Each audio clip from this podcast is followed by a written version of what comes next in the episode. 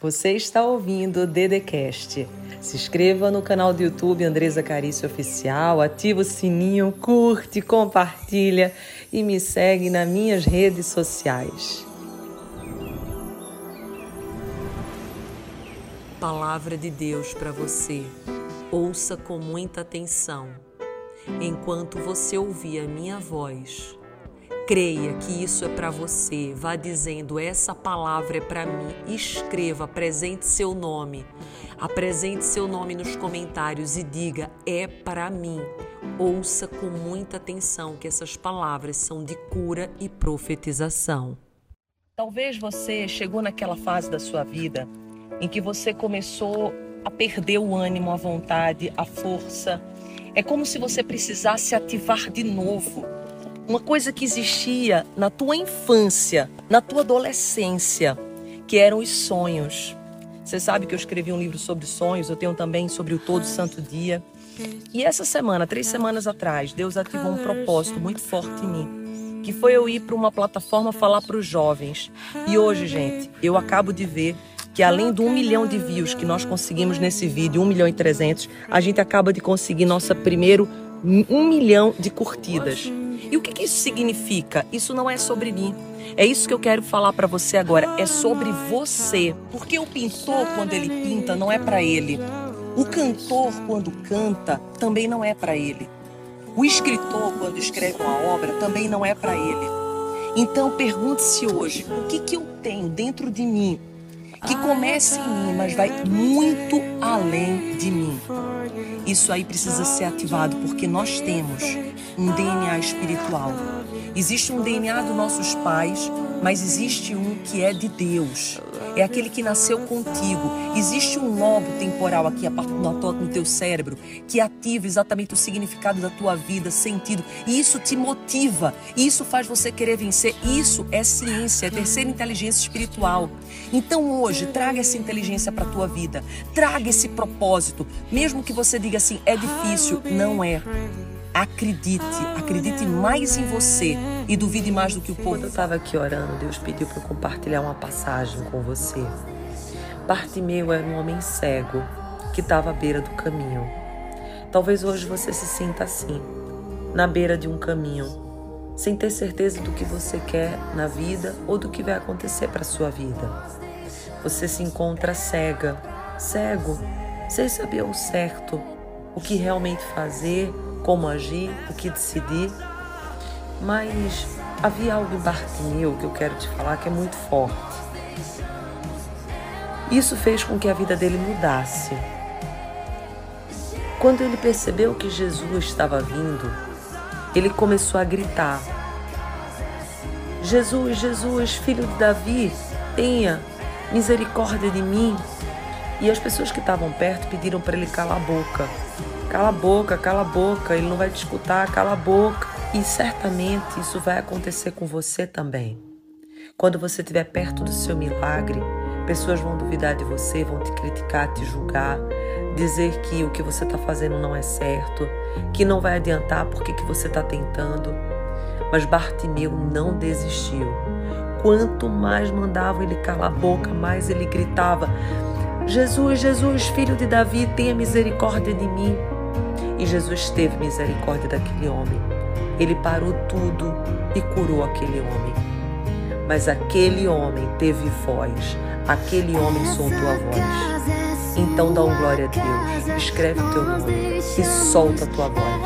Escreve assim: Jesus, Jesus, filho de Davi, tem misericórdia de mim. Faz uma oração bem forte agora e me prometa, e prometa a Deus que você soltará a sua voz entregar uma palavra de Deus agora para você que está se sentindo cansado, você que tem acordado desanimado, sem esperança, no trabalhar com com um desânimo tremendo, sem vontade de fazer isso que você faz diariamente. Deus pede agora para você parar de ampliar o teu problema e começar a ampliar o tamanho do teu Deus. Ele pede para que você pare de uma vez por todas de olhar para tudo que está dando errado, comece a se focar em tudo que pode dar certo, em tudo que você tem. Existe uma palavra na Bíblia que diz que nós precisamos multiplicar a partir daquilo que nós temos, que Deus honra aquele no muito, quem sabe multiplicar no pouco. Então, em vez de você ficar triste por aquilo que você não tem, dá um glória a Deus aqui por tudo que você tem. Apresenta teu nome e diz assim: Eu agradeço. Amém. Escreve um amém Compartilha para três pessoas que vieram no teu coração e creia que providência divina está indo em sua Deus direção. me pede agora para eu falar com alguém que tem a sensação de que a qualquer momento a oportunidade vai chegar. É como se você acreditasse que de uma hora para outra vai descer alguém, sei lá da onde, vai surgir uma pessoa e vai mudar toda a tua vida. E daí você vai sair dessa crise financeira, você vai conseguir prosperar na sua finança, na sua profissão. Enfim, o que eu quero te dizer é que não fica esperando a oportunidade chegar. Você tem que ser a oportunidade, você tem que criar tanto esse espaço, tanto essa conexão com pessoas, porque Deus, ele já colocou o projeto no teu coração, o propósito já existe dentro de você. Então você precisa agora parar de esperar que essa oportunidade surge, você seja o criador da oportunidade do milagre. Então tome posse aqui dessa palavra, diga assim: eu sou a criadora do meu milagre. Coloque seu nome e compartilhe. No que você der o play nesse vídeo, é a hora que Deus quer conversar contigo. Eu tenho uma mensagem dele. Não é a hora de você entregar os pontos. Não é a hora de você parar aquilo que você começou. Todo bom agricultor sabe que na hora que ele entrega as sementes no solo, ele tem que cuidar, ele tem que perseverar, ele tem que ser todo santo dia. Ele precisa entender que vão ter dias bons e vão ter dias que não são bons, mas nem por isso a sua plantação não vai acontecer, nem por isso não vai brotar, nem por isso não vai vir frutos. Por isso que eu te digo, calma, calma, não entrega os pontos agora. Deus já deu ordens aos anjos ao teu respeito e eles estão com as tuas bênçãos em mãos, nas mãos. Só que você precisa continuar perseverar e dar um glória a Deus, coloca o teu nome, persevere e mais importante, mesmo que você caia, você se levante.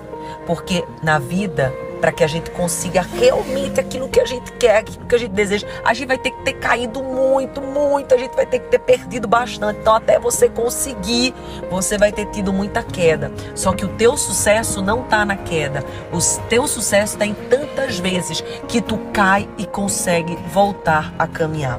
Por isso, coloca a tua mão aqui, apresenta o teu nome a Deus, diz amém. E agora não é hora de parar nem desistir. Continua que vai dar tudo certo.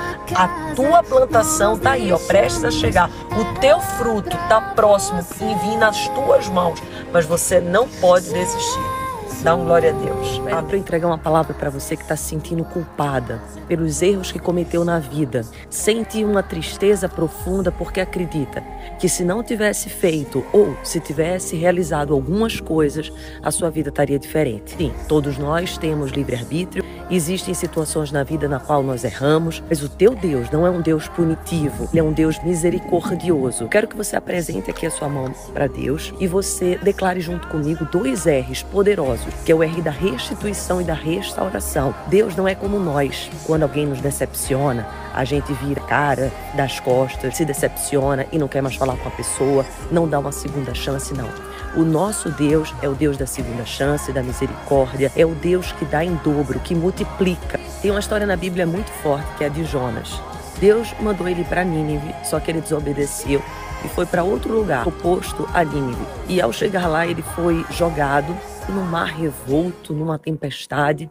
Só que Deus, ele não disse: "Ah, Jonathan, tá vendo? Você não foi aí para onde eu falei para você ir vai ficar aí, vai morrer. Não, não. Um peixe gigante pegou Jonas, engoliu. Ele ficou três dias e três noites na barriga daquele peixe. Foi cuspido também numa terra segura e firme. E novamente Deus apareceu e deu uma segunda chance para ele. Vim aqui para te dar exatamente essa segunda chance, essa segunda oportunidade.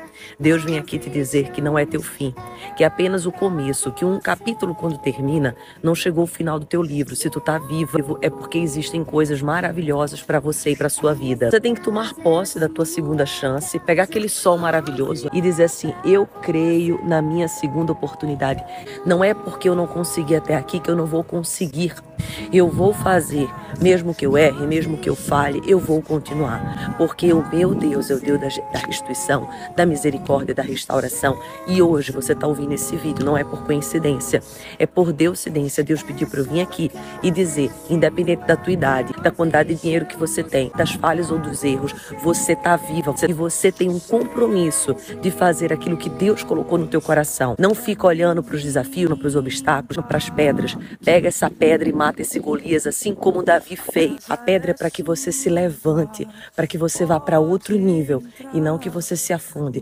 Toma posse dessa palavra e diz: a ferramenta poderosíssima que eu vou te passar agora para você identificar se você tem trauma com a sua mãe. Vai colocando sim se você se identificou com os pontos pelos quais eu vou falar. Já compartilhe agora com as pessoas que Deus colocar no teu coração. Primeiro, quem tem desafio com a mãe tem uma autoestima abalada. Você não se sente bom o suficiente. Você sempre tem dúvida se aquilo que você está fazendo realmente é bom. Além disso, você tem muita vergonha do seu corpo. Você não coloca biquíni assim e sai tranquila, não.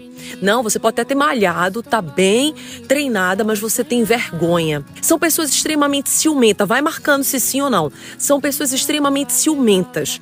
Você tem ciúme não só do seu namorado, mas também dos seus grupos de amigos, de apresentar uma amiga que você tem. Além disso, são pessoas desconfiadas. Você desconfia que realmente pode se entregar a alguém e que alguém é bacana, que é confiável uma pessoa que tem dificuldade de mostrar sua fragilidade perante o outro.